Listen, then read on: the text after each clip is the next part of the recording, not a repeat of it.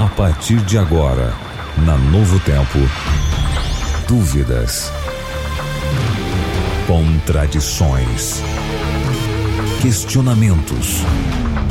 Uma só verdade. A palavra de Deus. Na mira da verdade. Olá, seja muito bem-vindo. Estamos começando mais um programa na Mira da Verdade, ao vivo aqui pela Rede Rádios Novo Tempo. É um prazer muito grande ter a sua companhia e comigo ele, professor Leandro Quadros. Bom dia, professor, tudo bem? Bom dia, Tito. Bom dia, amigo Vinte. Que Deus abençoe a você. Obrigado por você fazer este programa acontecer. Ok, para você participar do nosso programa mandando as suas dúvidas, as perguntas, os seus questionamentos, você pode fazer através do nosso WhatsApp. O número é 12 98151 0081 e também pelas redes sociais, pelo youtube.com barra Novo Tempo Rádio e também facebook.com barra Rádio NT. Participe! Você pode também assistir-nos através tanto do YouTube como do Facebook e mandar as suas perguntas pra gente, tá bom? As perguntas já começam a chegar e a primeira que está na mira chegou pelo nosso WhatsApp. Quem mandou foi o Wagner.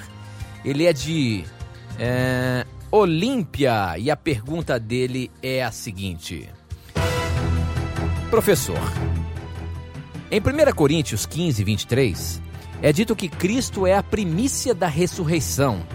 Agora, em Deuteronômio 34, diz, é, os versos 5 e 6, a Bíblia diz que Moisés foi sepultado e até hoje ninguém sabe onde é. E eu não consigo entender a Moisés, a ressurreição de Moisés antes de Cristo.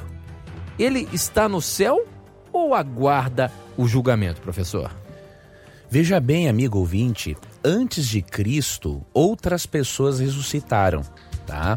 Por exemplo, Moisés é um deles. Lemos em Judas 1:9 que existiu uma disputa pelo corpo de Moisés entre Miguel e Satanás, e nós não cremos que Cristo ia ficar batendo boca com o diabo por causa de um cadáver, simplesmente, né? Outro detalhe interessante, antes de Cristo, é, o filho da viúva de Sarepta foi ressuscitado pelo poder de Deus através de Elias. Você lê isso em 1 Reis 17, 7 a 24. Outro que foi ressuscitado antes de Cristo, Lázaro. Cristo ressuscitou pessoas, ressuscitou a Lázaro. Então, quando 1 Coríntios 15, né, 23 fala que Cristo é as primícias, não é o primeiro em ordem cronológica. É as primícias no sentido de ser o mais importante. Cristo é o mais importante dentre os ressuscitados, porque da ressurreição dele depende a ressurreição de todos. Então não podemos interpretar o termo primícias como primeiro em ordem cronológica, porque antes de Jesus outras pessoas ressuscitaram. Ok, professor. Muito bem. A próxima pergunta, é, quem mandou foi o Adriano Lopes. Ele é de Itaituba, Pará. E ele pergunta o seguinte: Jesus morreu por todos os pecados, incluindo os não, os não confessados, ou somente pelos que forem confessados? Cristo morreu por todos os pecados, inclusive pelos não confessados. Por quê? Se você não, não, não relembra dos seus pecados e Cristo não pode perdoar esses pecados que você não lembra, então nós estamos todos nós estamos perdidos. Tá? Agora é óbvio, num outro sentido, aquela, aquele pecado que eu confesso, quando eu reconheço que eu tenho, Cristo morre por ele. Agora, se eu não reconheço o meu pecado quando eu tenho conhecimento dele, obviamente que o sacrifício de Cristo não vai cobrir. Então, essa pergunta, a resposta a essa pergunta depende do caso. Né? Se você me disser que que os pecados pelos quais Cristo morreu envolvem até que até mesmo aqueles pelos quais não lembramos, tudo bem, Cristo morreu até mesmo por esses, porque senão ninguém se salvaria. Né? Então nós temos que crer na eficácia do sacrifício de Cristo. Agora, se o indivíduo sabe que ele está errado e ele não confessa, aí é óbvio, o sacrifício de Cristo não vai cobrir esse pecado, né? Ok, muito bem. Participe do programa, mande aí as suas perguntas pelo nosso WhatsApp. O número é 12 98151 00 81, tá bom? Participe, mande as suas perguntas pra gente e você pode é, ter a sua pergunta na mira da verdade. A pergunta, a próxima pergunta chegou pelo nosso WhatsApp, quem mandou foi de Teresópolis, o Gleison, e a pergunta é a seguinte. Muitas pessoas usam o texto de Apocalipse 12 para defender que Maria é maior que Cristo. Isso confere, professor? Na verdade, é, irmãos católicos, pelo que eu conheço, eu não, não, não conheço, é, não, nunca ouvi falar que eles dizem que, que ela é maior do que Jesus. Né? Eu, que eu sei é que os irmãos católicos creem que Jesus é maior do que Maria. Agora, é realmente Apocalipse 12 é usado em defesa da ascensão de Maria, né? Para eles, a mulher vestida de branco, aqui em Apocalipse 12, é, é Maria, tá? Agora, nós temos razões contextuais, bíblicas, históricas, para demonstrar que não é Maria, a mulher de Apocalipse 12, tá? Aparece em Apocalipse 12 uma mulher vestida de sol, com a lua debaixo dos seus pés e uma coroa de 12 estrelas sobre a cabeça. Né? E diz que ela está grávida para dar à luz a um filho. Então eles pensam assim: bom, é Maria querendo dar à luz a Jesus e o dragão querendo destruí-lo. Mas quando você continua lendo o capítulo, você percebe, por exemplo, no verso 6, que essa mulher fugiu para o deserto, para um lugar que lhe havia sido preparado por Deus, para que ali a sustentassem durante 1260 dias.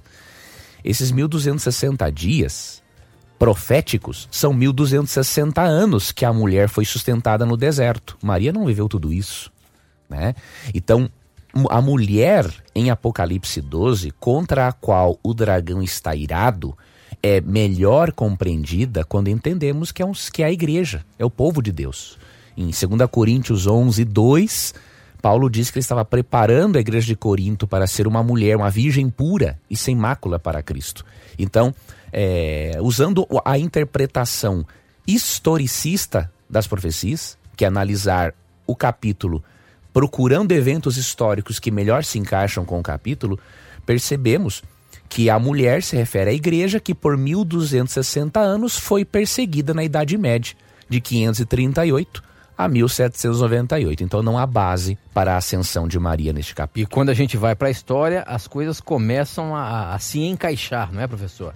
Essa data de, de, de, de 1260 anos é confirmada na história? Confirmada, né? De 538 a 1798, a igreja medieval perseguiu os cristãos. Então foi por esse tempo que os cristãos foram perseguidos. Então aqui fala, na verdade, da perseguição da igreja medieval ao povo de Deus. Né? Então a mulher não pode ser Maria aqui, nesse contexto. Ok, muito bem. Mas tem mais uma pergunta de Apocalipse aqui, o pessoal está ligado. O Caio de Belo Horizonte quer saber o seguinte. Tem uma dúvida quanto ao Apocalipse 3, onde Jesus continua chamando Deus de Pai, mesmo glorificado. No entanto, mais à frente, Cristo é identificado como Cordeiro. Isso significa que Cristo continua funcionalmente submisso ao Pai até a sua segunda volta? Veja, percebemos sim esta subordinação funcional de Cristo, até mesmo depois da sua volta, não apenas nesse texto, mas também em 1 Coríntios, capítulo 15. Eu vou ler esse texto aqui para você. Agora, verso tem uma palavrinha que você falou, é funcional. Funcional, né? Isso não quer dizer que de fato ele é submisso, né? É que a es, que diríamos assim, a que essência. essencialmente, né, Isso. né, divino ele é inferior, né? Então, 1 Coríntios 15, 28. Quando, porém, tudo lhe estiver sujeito, então o próprio filho se sujeitará àquele que todas as coisas lhe sujeitou, a fim de que Deus seja tudo em todos. É, muitos irmãos que não creem na Trindade acabam dizendo que essa subordinação de Cristo demonstra que ele é inferior ao Pai. E não é, é só funcional, amigo ouvinte. Depois da encarnação, Cristo assumiu uma função inferior, mas não uma posição, porque essencialmente, é, Cristo mesmo fala em João 10, 30, né? Eu e o Pai somos um, ou seja, não tem diferença na essência divina, tá? Então, no aspecto funcional, no sim. plano da salvação. É, e na criação e no plano da salvação, mas é só funcionalmente, né? Porque a, a, as três pessoas da divindade têm o mesmo poder. Agora tem funções diferentes, e isso só nos mostra uma coisa, né? A humildade que existe entre as três pessoas da divindade. Por isso que um ser humano ser arrogante, ser orgulhoso e indesculpável, porque a própria divindade sujeita-se uma pessoa a outra num processo de salvação e aí vem um indivíduo pecador desgraçado querendo se achar mais do que os outros. É uma vergonha. Muito bem, participe do programa, mande as suas perguntas através das nossas redes sociais, que você pode ainda ver tudo que está acontecendo aqui nos estúdios da Novo Tempo. Para você mandar pelas redes sociais, nosso endereço é no YouTube, youtube.com barra Novo Tempo Rádio e também facebook.com barra Rádio NT. Você pode nos acompanhar aí através dos vídeos e ver tudo o que está acontecendo e mandar as suas perguntas para a gente, tá bom? Como, por exemplo, o Herbert, aqui pelo YouTube, ele mora em Vitória e a pergunta dele é a seguinte. Em Hebreus capítulo 7, verso 12, diz que quando muda o sacerdote, muda-se a lei. E no verso 18 diz que a lei foi abrogada. Isso inclui também os dez mandamentos juntamente com o sábado? Não, amigo ouvinte, você tem que ler o contexto e perceber a que lei o texto está se referindo. Vamos analisar aqui a partir do verso 11, tá? Se fosse possível alcançar a perfeição por meio do sacerdócio levítico, visto que em sua vigência o povo recebeu a lei, por que haveria ainda necessidade de se levantar outro sacerdote segundo a ordem de Melquisedeque e não de Arão, certo é que quando há mudança de sacerdócio é necessário que haja mudança de lei. Veja, a lei que foi mudada aqui é a lei do sacerdócio. E olha o contexto que interessante. Segundo a lei, só quem poderia ser sacerdote? Descendente de qual tribo? Levi. De Levi. E Jesus era de qual tribo? Judá. Mas não era descendente de Levi. Uhum. Então, pela lei mosaica, Jesus não poderia ser sacerdote. Mas Paulo está argumentando o seguinte: que o sacerdócio dele é comparado em superioridade ao sacerdócio de Melquisedeque, que era rei e ao mesmo tempo sacerdote. Então, como houve a mudança de sacerdócio, ou seja, agora não é só levita, Deus escolheu Jesus da tribo de Judá, então houve mudança na lei lei do sacerdócio, não tem nada a ver com dez mandamentos aqui. Então, ler dez mandamentos aqui em Hebreus é fugir totalmente da discussão que o apóstolo está se propondo. Ok, muito bem. É, mais uma perguntinha aqui pelo WhatsApp. O nosso número é 12 98151 0081. Quem mandou foi o Walter de Piaçandu. E a pergunta dele é a seguinte: Bom dia, professor. Gosto muito desse programa, mas tenho uma dúvida. A hóstia aparece na Bíblia ou é uma cerimônia é, da tradição católica, celebrando o pão da vida que é Jesus? Veja, a hóstia, o simbolismo da hóstia é mais tradição católica, porque é, no catolicismo cresce, se crê na transubstanciação, ou seja, que o sacerdote tem o poder de transformar a hóstia no, no, na, no corpo realmente de Cristo e o vinho no sangue realmente de Cristo. A Bíblia não apresenta esse simbolismo. Né? Quando você lê Lucas 22, 20, e Cristo diz que o suco da uva é o seu sangue da nova aliança, você vê que isso, esse é um emblema só para representar, né? não para ser realmente o sangue de Cristo. Né? Então, e na Santa Ceia, de João 13, você vê Cristo partindo o pão, não é? Que era um símbolo do seu corpo. Então, o significado é totalmente diferente. Não há a transubstanciação. Nós cremos que são emblemas que representam a Cristo e não que são o próprio Cristo. Muito bem, eu queria aproveitar agora e oferecer para você, como a gente sempre oferece aqui no nosso programa, a revista Verdades para o Tempo do Fim. É um curso bíblico que você pode receber gratuitamente na sua casa. Você que está aí pelo Facebook, YouTube, você pode ver aqui em minhas mãos a revista. Você que nos ouve, para você ter essa revista, você pode ligar agora para a gente. 0 operadora 12 21 27 3121. Nós temos uma equipe toda aguardando a sua ligação para fazer o seu cadastro e mandar gratuitamente para você. Verdades para o Tempo do Fim é um curso bíblico de 16 lições. No finalzinho de cada tema que você tem um pequeno questionário para você confirmar o seu aprendizado e eu tenho certeza que isso vai ajudá-lo a entender um pouco mais da palavra de Deus. A gente nunca, nunca deixa de aprender, não é, professor? Nunca A deixa. gente sempre tem que estar aí acompanhando, estudando, para poder é, ver o que Deus quer para nossa vida. É infinita, a Bíblia é infinita. E a gente está vendo aí que esse, é- esse curso bíblico que foi preparado pelo Na Mira da Verdade, pela Novo Tempo aqui para você, Verdades para o Tempo do Fim, é um tema relacionado aos dias em que vivemos. Nós cremos que nós estamos no tempo do fim e esse, e esse curso bíblico vai ajudá-lo a compreender mais o propósito de Deus para sua vida. Peça agora mesmo, é gratuito, 0 operadora 12 21 27 3121. A próxima pergunta chegou de Fortaleza. Quem mandou foi a Núbia e ela diz o seguinte: Gostaria de saber, professor, uma explicação sobre o texto em que Jesus diz que é mais fácil um camelo passar pelo fundo de uma agulha que um rico se salvar. Se salvar. Que tipo de agulha Jesus referia? Ou seja, é impossível, professor, um Leandro passar, ou um Leandro, um camelo passar pelo, pelo buraco de uma agulha. Agora, se Jesus disse que isso era mais fácil um camelo passar do que um, um rico se salvar, quer dizer que não tem salvação para ricos? Interessante que no próprio contexto, alguns já conjecturaram, né, que camelo era o nome de uma porta em Jerusalém. Isso não tem nada a ver. Cristo está só usando uma hipérbole, né, uma linguagem exagerada para mostrar a dificuldade de muitas vezes um rico ser salvo porque ele confia nas riquezas e não em Deus. Porém, logo adiante no texto, Cristo diz: Porém, os impossíveis dos homens são possíveis para Deus. Então ele fala que apesar da dificuldade de uma pessoa rica muitas vezes reconhecer a necessidade de Deus, Deus tem poder para ajudar, para conduzir essa pessoa à salvação. E que a Bíblia não é contra a riqueza em si, mas a Bíblia é contra colocar o, o coração na- no dinheiro. Nós vemos em 1 Timóteo 6, 10 a 17 que a igreja cristã teve pessoas ricas, né?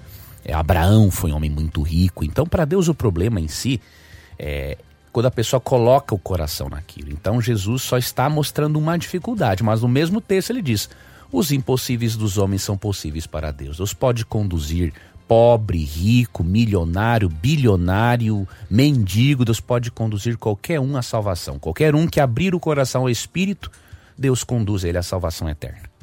Ok, professor. Outra perguntinha aqui pelo WhatsApp. Quem mandou foi o Ariovaldo, ele é de registro e a pergunta dele é a seguinte: Tem religião que batiza mortos através de outras pessoas e até casam mortos nesta mesma situação. Existe base bíblica para isso, professor?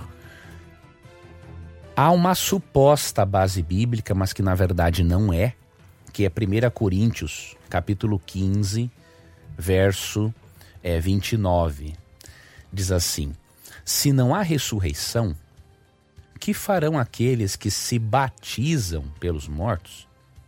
Se absolu- absolutamente os mortos não ressuscitam, por que se batizam por eles? Esse texto menciona um grupo que tinha o costume de se batizar pelos mortos, porém temos que fazer uma pergunta. Esse texto fala de um grupo cristão ou não? Ou de um outro grupo? Veja, Paulo, ao se referir a este grupo, ele fala aqueles. E já no verso seguinte, no 30, ó, também nós, porque estamos nos expondo a perigos o tempo todo. Ou seja, Paulo faz uma distinção entre aqueles e nós. E por quê? Tinha um costume pagão nos dias de Paulo de se batizar pelos mortos. E por que que Paulo está usando esse exemplo? É muito simples. Se você ler o capítulo 15 da carta aos Coríntios, os coríntios, alguns estavam negando a realidade da ressurreição dos mortos. E Paulo está extremamente chateado. E aí ele argumenta: veja, se aqueles pagãos se batizam pelos mortos porque creem que há ressurreição de mortos, é uma vergonha vocês não creem na ressurreição dos mortos. Então Paulo está só mencionando aquele costume pagão para reforçar o seu argumento de que os cristãos de Corinto estavam errados em não crer na ressurreição dos mortos. Paulo não está defendendo. Ele até faz uma distinção entre o nós, cristãos, e aqueles que eram os pagãos. Muito bem. É, a próxima pergunta aí chegou também pelo nosso WhatsApp. Deixa eu pegar aqui, o pessoal Tem muita gente mandando suas perguntas pra gente, mas essa aqui, a Luciana Alves, de Tapiramutá, ela, ela diz o seguinte e pergunta: Meu marido, professor, morreu há pouco tempo, deixando a minha filhinha de seis anos muito triste. Num dia desses, ela me disse: Mãe, eu não quero crescer, porque se eu crescer, meu pai não vai me conhecer lá no céu. Aí a pergunta é a seguinte: a questão.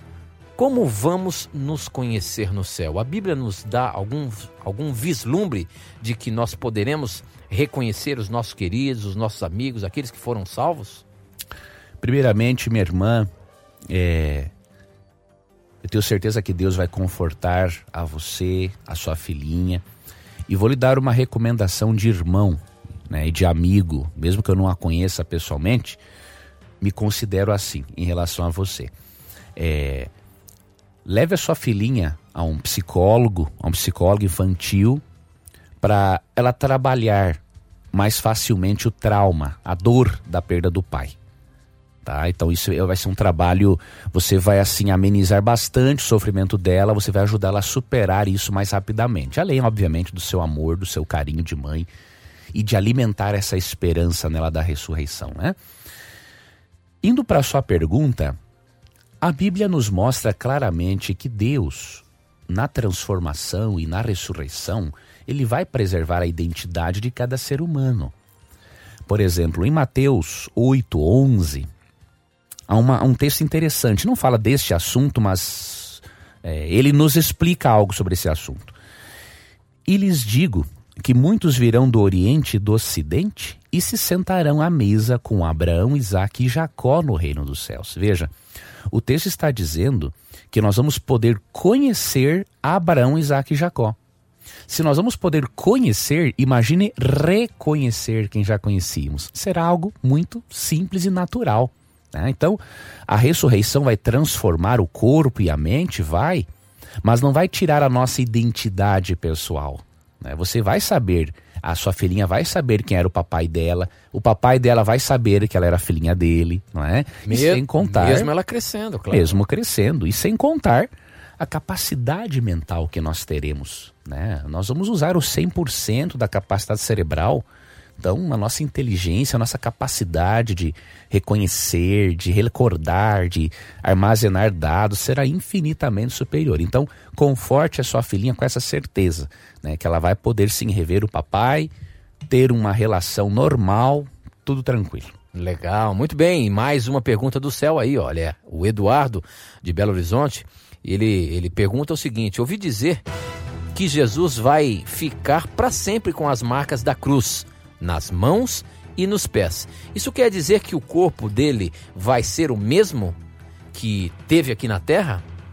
Como é que fica essa questão, professor? Onde fala na Bíblia aí que as marcas de Cristo, tanto nas mãos como nos pés, é, será eternas?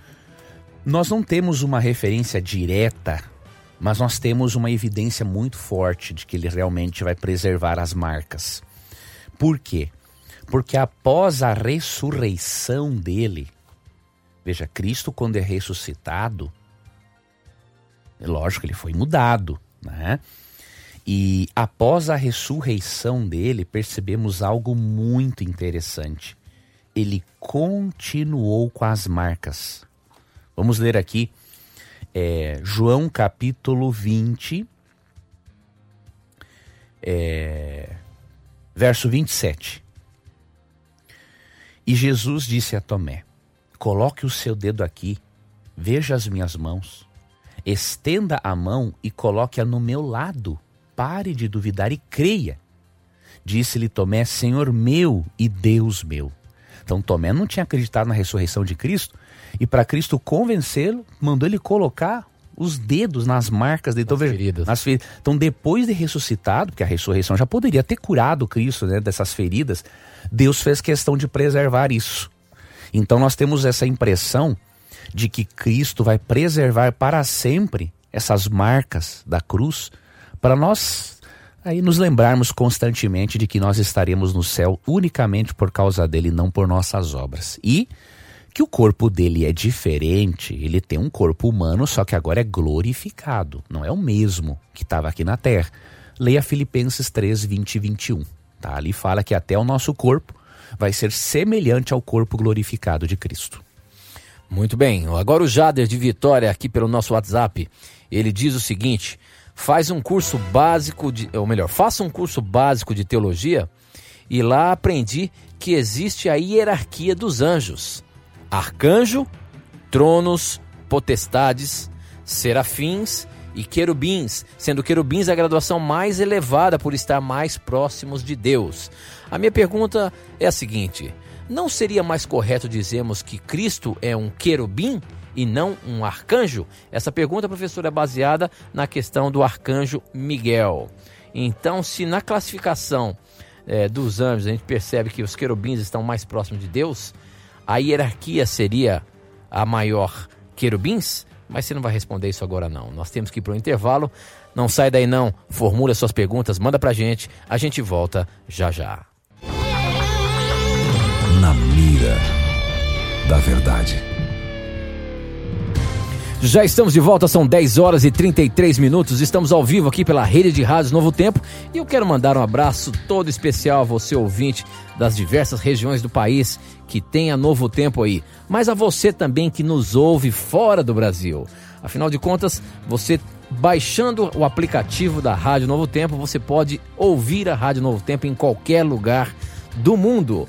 Se você ainda não tem o aplicativo aí no seu smartphone, no seu tablet, você pode baixá-lo através das lojas do Apple Store e também do Google Play. É só você procurar lá Rádio Novo Tempo, você vai ter o aplicativo de todas as emissoras da Rádio Novo Tempo em um só lugar. Tito, tá bom? Acesse lá, peça agora mesmo. Fala aí, Veríssimo. Tito, um bom exemplo para você aqui é a Vanessa Lupinassi, está na Itália. Olha aí. Acompanhando a gente. Ela deve ser conterrânea do meu amigo Daniel, que está aqui na mesa de o Daniel Bergamo, né? que é, é descendente de italiano. Como é o nome dela? Vanessa Lupinazzi. Vanessa, um abraço carinhoso para você que nos acompanha, acompanha a nossa programação e participa aqui do programa Na Mira da Verdade. Viu? Que Deus lhe abençoe ricamente. E a você também que está nos ouvindo aí em uma das nossas emissoras da Rádio Novo Tempo, é um prazer muito grande ter a oportunidade de juntos estudarmos a palavra de Deus. Participe do programa mandando as suas perguntas através do nosso WhatsApp. O número é 12 981510081 ou então pelas redes sociais youtube.com/barra Novo Tempo Rádio e facebook.com barra Rádio NT. Participe, assista-nos e vamos colocar o professor na mira da verdade. Professor, essa pergunta que nós fechamos o bloco aí é do Jader de Vitória. E ele quer saber a relação da hierarquia dos anjos, dando a entender de que querubim tem uma hierarquia maior do que arcanjo, ou então poderíamos considerar que Cristo não seria um querubim e não um arcanjo, como é dito? Não. Primeiramente, devemos destacar para o nosso ouvinte: Cristo não é um anjo, não é um ser criado. Tá? Cristo é Deus no mais pleno sentido. Então, em João capítulo 1, 1 a 13, diz assim: No princípio era aquele que a palavra, ele estava com Deus e era Deus. Ele estava com Deus no princípio, todas as coisas foram feitas por intermédio dele. Sem ele, nada do que existe teria sido feito. Então, Cristo é Deus no mais pleno sentido. Nós cremos que quando Cristo se identifica como o arcanjo Miguel, isso é só no aspecto funcional. E por que, que não pode ser o querubim Cristo? Porque não, não tem lógica, a Bíblia não, não ensina isso. A Bíblia não ensina que querubim está acima de arcanjo. A palavra arcanjo significa anjo-chefe.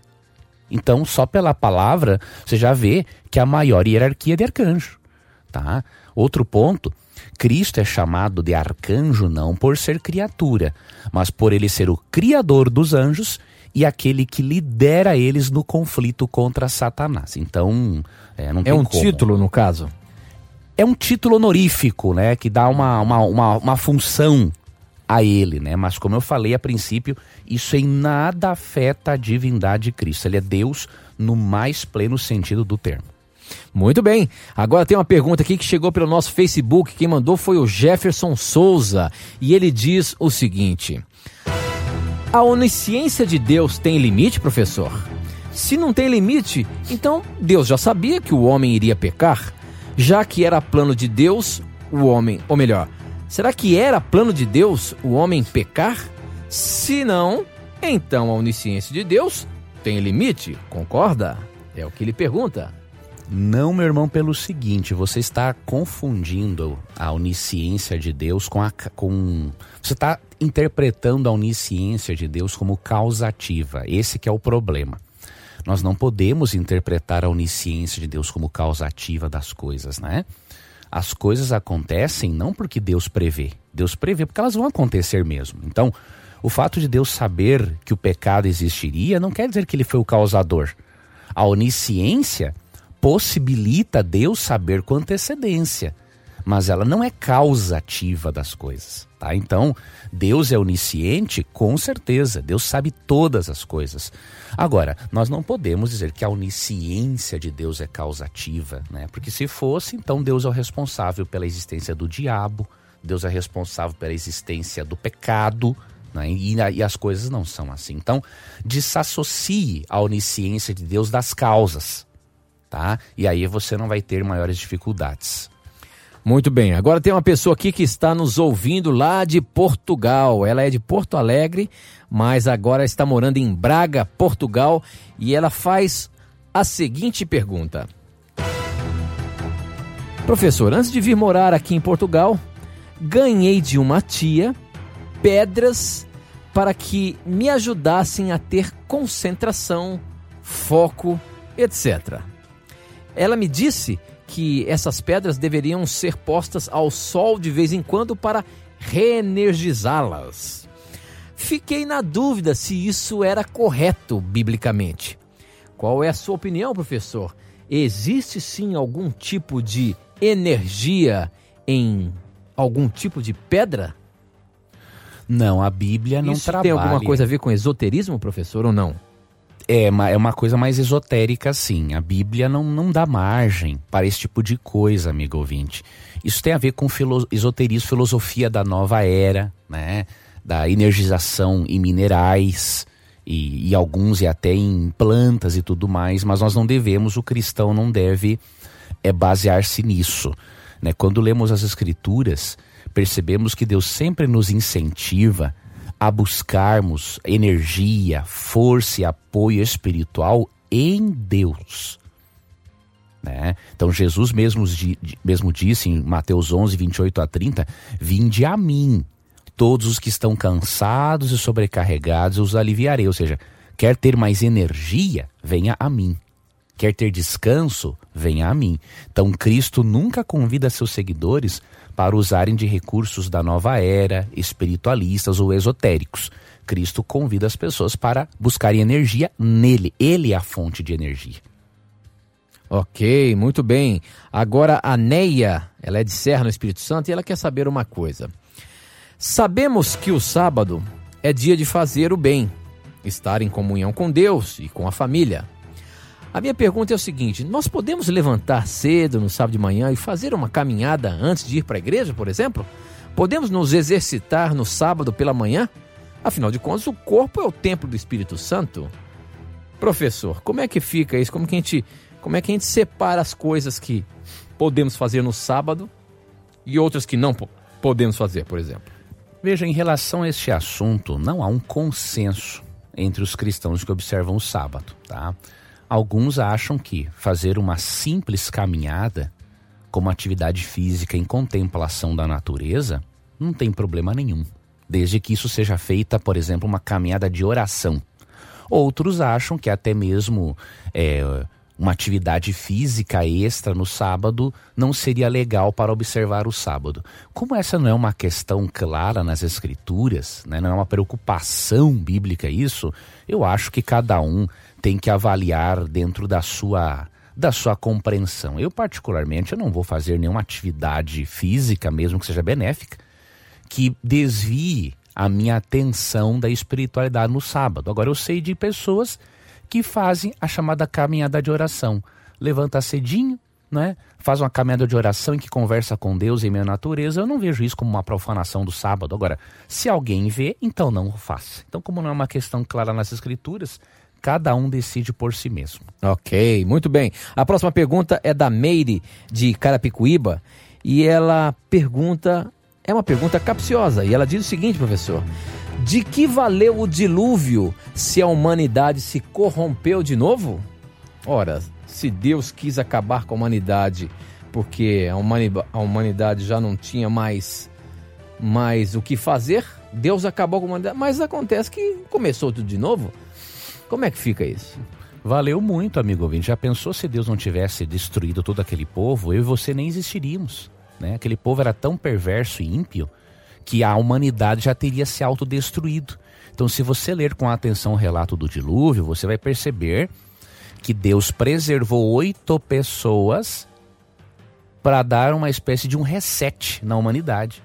Né? Então, veio a se corromper de novo, veio, é consequência do pecado. Não tem como evitar isso. Agora imagine se Deus não passa navalha naquela época. A humanidade tinha se autodestruído. Agora lembre-se, vai haver um outro dilúvio muito pior do que aquele. Né? Aquele foi um dilúvio com água. Agora, 2 Pedro 3, 10 a 13, fala que vai ter um dilúvio com fogo. Então, esse sim vai resolver definitivamente o pecado, porque Jesus já veio, morreu na cruz, o universo já terá tido todas as respostas sobre o conflito cósmico. Então, pode ter certeza, Deus executou o juízo no momento certo da história e vai executar um outro dilúvio com fogo no momento certo da história também. Agora, Leandro, acho que é importante nós falarmos para os nossos, os nossos ouvintes essa questão que você disse aí, quando, quando entra a questão do universo. Na verdade, o pecado da humanidade, é... o ser humano passou por tudo isso porque houve um problema lá, lá no céu com Lúcifer, correto? E quando, quando o ser humano é, caiu, Deus não poderia simplesmente acabar com o pecado ali, porque então ele não teria como, como mostrar o seu grande amor para todo o universo. Tudo que nós passamos aqui até hoje existe um propósito divino, não só para o ser humano, mas para o universo todo, em ele demonstrar o amor dele e o que, que realmente Lúcifer, que se tornou inimigo de Deus, estragou é, no processo celestial é, com relação à humanidade e também o universo. Né? Eu acho que é importante a gente destacar para os nossos ouvintes, porque tem gente que está chegando agora no rádio e simplesmente não sabe, mas por que, que existe esse negócio de religião, esse negócio de pecado, esse negócio de Satanás, de Deus, esse bem e o mal? O que, que eu tenho a ver com isso? Né? Eu acho que é importante você falar um pouquinho sobre isso daí, é, o contexto do, do pecado é, do inimigo de Deus no universo. Nós estamos, amigo ouvinte, num conflito cósmico, né? Então, desde que houve a rebelião no céu, essa rebelião foi transferida para a terra. Nossos primeiros pais, Adão e Eva, aceitaram as sugestões de Satanás nesta rebelião contra Deus, e aí entrou o pecado no mundo. E Deus, no seu amor, ele proveu o sacrifício de Cristo, que era a forma de Deus unir o amor e a justiça dele né? Ele demonstra amor em pagar pela penalidade da transgressão do próprio ser humano e ao mesmo tempo ele demonstra justiça porque ele pure o pecado na pessoa de Cristo. Nós estamos hoje num conflito cósmico e o desfecho final desse conflito cósmico será a volta de Jesus Cristo, quando ele voltará em glória e majestade para restaurar a vida, o planeta, a sua condição original. Então, recomendamos que o nosso ouvinte estude a doutrina do grande conflito. É, a vida cristã e a nossa vida só tem sentido quando entendemos a doutrina do conflito cósmico. Porque se você não entender essa doutrina, você não sabe de onde você veio, por que você está aqui, para onde você vai, por que você sofre. Então, aprofunde-se nessa doutrina né? Nós temos cursos bíblicos, tem um livro que eu recomendo muito para o ouvinte, que é o livro O Grande Conflito, da escritora Ellen White. Ela mostra o conflito cósmico à luz da Bíblia e à luz da história. Então, você entrar aí no site da Casa Publicadora Brasileira, cpb.com.br, você pode fazer adquirir esse livro que é um dos mais importantes para nós estudarmos essa doutrina, né? É, é importante a gente falar isso porque muita gente escreve para a gente aqui fazendo perguntas, mas por que que Deus já não acabou logo com Satanás? Hoje mesmo nós tivemos aqui uma pergunta da onisciência de Deus, né? Se Deus sabia que o ser humano ia pecar, por que, que ele deixou o ser humano pecar? É que a, às vezes a gente não entende muito esse conflito cósmico mesmo, né? Deus não poderia simplesmente encerrar o assunto ali com a humanidade, porque aí Satanás realmente conseguiria provar de que Deus é, não é, como ele diz, somente amor, não é isso? Sim, é a mesma coisa. Um camarada ter uma informação importante que para denunciar alguém e aí o cara vai e mata ele para fazer queima de arquivo, né? Então se Deus destrói o Lúcifer no início, os anjos vão pensar o seguinte: nossa, ele tinha razão mesmo, porque ele acusou Deus disso e Deus já em seguida destrói ele. Então, para o bem do universo, amigo ouvinte, Deus teve que pagar um preço muito alto, né? Deus deixa o mal é, seguir o seu curso normal para que todos percebam que Deus realmente tem razão quando afirma que o pecado não vale a pena. E aí as pessoas dizem assim, nossa, mas eu tive que sofrer tudo isso por isso? Sim. Mas agora lembre-se de uma coisa: ninguém sofreu mais do que Deus. Deus, ao ponto de ter que se transformar num ser humano para pagar a dívida pela transgressão da lei dele, sendo que ele não transgrediu, ele sim que pagou o preço. Muito bem, professor, muito bem. Mais uma perguntinha que chegou aqui pelo WhatsApp. O João Luiz, de Marabá, no Pará, ele quer saber o seguinte: Quando temos um pecado, nós temos que confessá-lo apenas para Deus ou é necessário confessar ao pastor? Não, o pastor, o pastor tem que ser apenas um conselheiro, tá? Eh, você pode pedir aconselhamento e deve para o pastor, um pastor da sua confiança, né? Pedir aconselhamento. Agora, confissão de pecado para receber perdão, isso é só para Deus. Nenhum pastor, nenhum sacerdote pode comunicar perdão. Então vamos ler aqui é, Salmo 32, 5. Vamos ver como que Davi confessava os seus pecados. Salmo capítulo 32, versículo 5. Então reconheci diante de ti o meu pecado e não encobri as minhas culpas. Eu disse: Confessarei as minhas transgressões ao Senhor, e tu perdoaste a culpa do meu pecado. Então, a confissão é somente a Deus. Nenhum ser humano tem capacidade de nos comunicar perdão. Ok, muito bem. Próxima pergunta, também pelo WhatsApp. Hoje tem algumas perguntas aqui pelo Facebook, pelo YouTube. É... Já já vamos, vamos colocar essa aqui do YouTube, mas veja só a questão, professor. É... Existe uma nova igreja chamada de orgânica, que prega que não precisamos de uma igreja para congregar e não precisamos de dar dízimo. Isso procede, a Bíblia tem base bíblica para isso. Nós não precisamos nos congregar, não precisamos dizimar, não precisamos conviver entre os irmãos, podemos apenas aceitar Jesus como meu salvador pessoal e viver? Não, este ensinamento é uma heresia não tem respaldo bíblico e eu vou mostrar alguns textos bíblicos para você. Primeiro, Hebreus 10, 25. Não deixemos de reunir-nos como igreja, segundo o costume de alguns, mas procuremos encorajar-nos uns aos outros, ainda mais quando vocês veem que se aproxima o dia, ou seja, da volta de Cristo. Então, Paulo diz que quanto mais se aproxima o dia da volta de Cristo, mais devemos nos reunirmos como igreja para nos encorajarmos uns aos outros. O propósito de Deus a estabelecer a igreja é que a igreja seja o corpo espiritual, nós somos os membros e Cristo é o cabeça. Para que nós possamos nos fortalecer espiritualmente com Cristo. A igreja é o corpo místico, diríamos assim, de Cristo. Tá? Um outro texto importante é Salmo 111, você vai ver que tem igrejas que ensinam coisas que simplesmente são fruto da mente humana e não pode ser baseada na Bíblia, obviamente. Salmo 111, 1. Aleluia. Darei graças ao Senhor de todo o coração na reunião da congregação dos justos. Salmo 84, 10. Melhor é um dia nos teus átrios do que mil noutro lugar.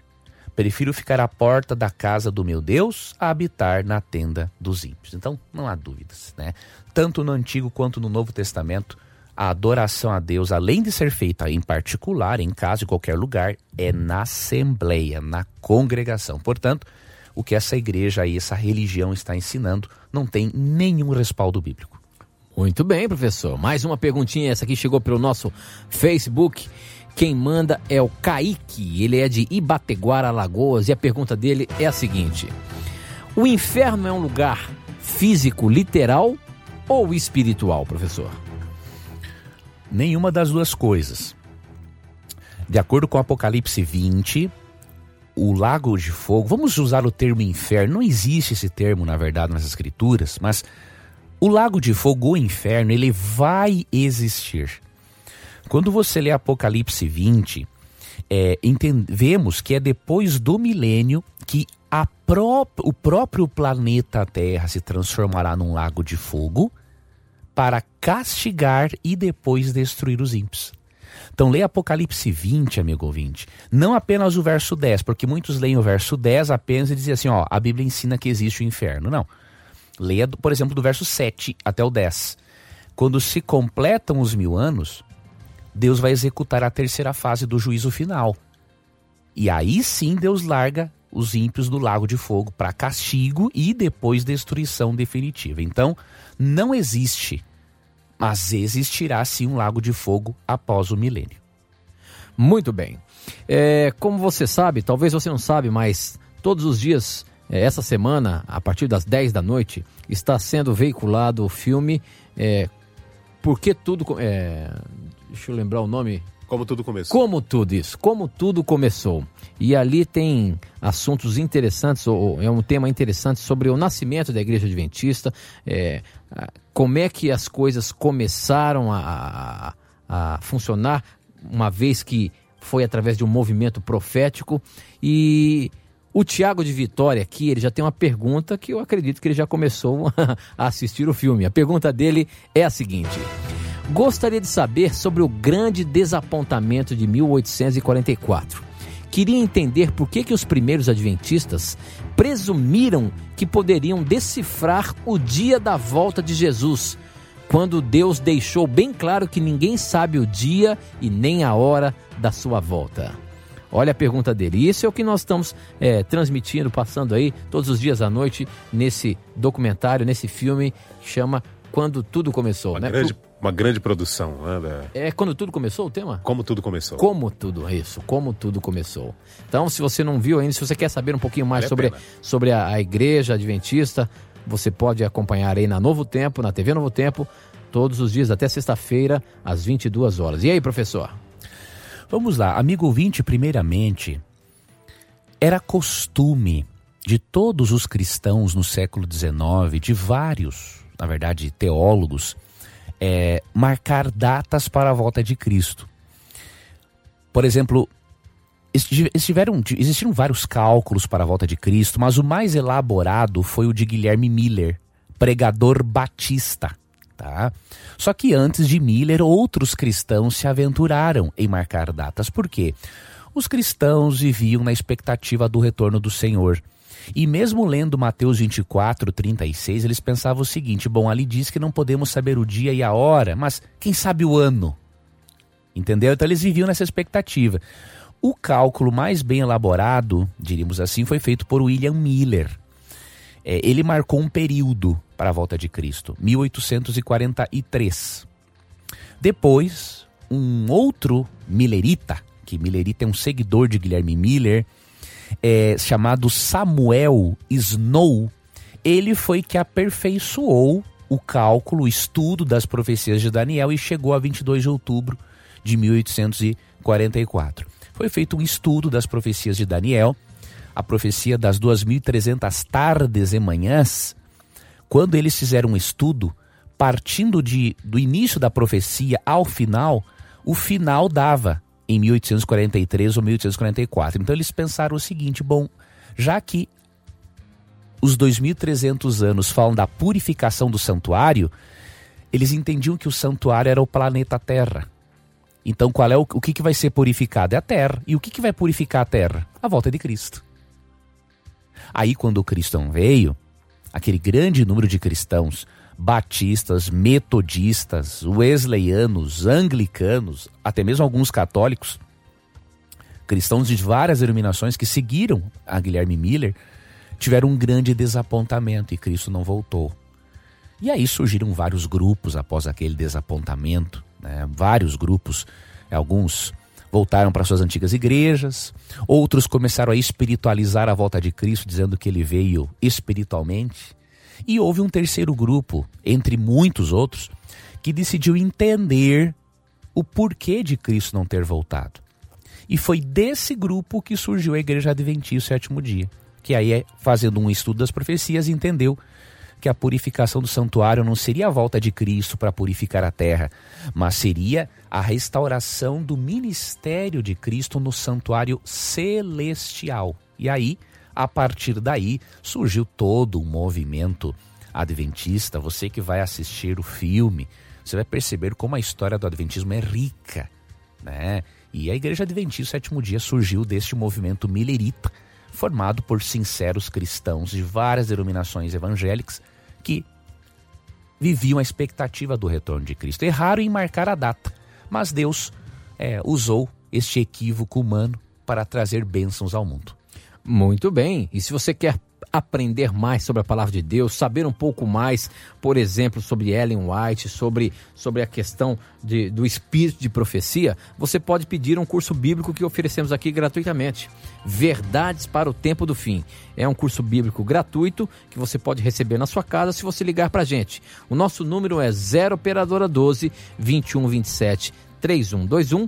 Você pode ligar agora, nós temos uma equipe ali pronta para receber a sua ligação e você vai poder pedir o seu curso bíblico. Não perca tempo não, ele é gratuito, é de graça, você pode ter aí nas suas mãos hoje mesmo. Então peça para gente, ligue agora e receba o curso bíblico Verdades para o Tempo do Fim aí na sua casa, tá bom? Professor, te agradeço muito mais uma vez por você nos ajudar aí com as Prazer, boas respostas, saber que a Bíblia pode dar todas as respostas que temos com os nossos questionamentos. Graças a Deus, a Bíblia é muito rica. Obrigado, amigo Tito, pela companhia. Obrigado, Veríssimo. Prazer, mestre. Obrigado, amigo ouvinte. Que Deus abençoe a você. E olha só, a gente convida você a assistir o filme Como Tudo Começou, que está passando aí todos os dias na Novo Tempo a partir das 22 horas, tá bom? Acompanhe e lembre-se aqui no programa Na Mira da, da, Verdade, sempre que você tiver a coragem de perguntar, a Bíblia vai ter a coragem de lhe responder. Deus lhe abençoe, um forte abraço. Tchau. Próxima terça-feira, de volta na Mira da Verdade. É isso aí. Até lá.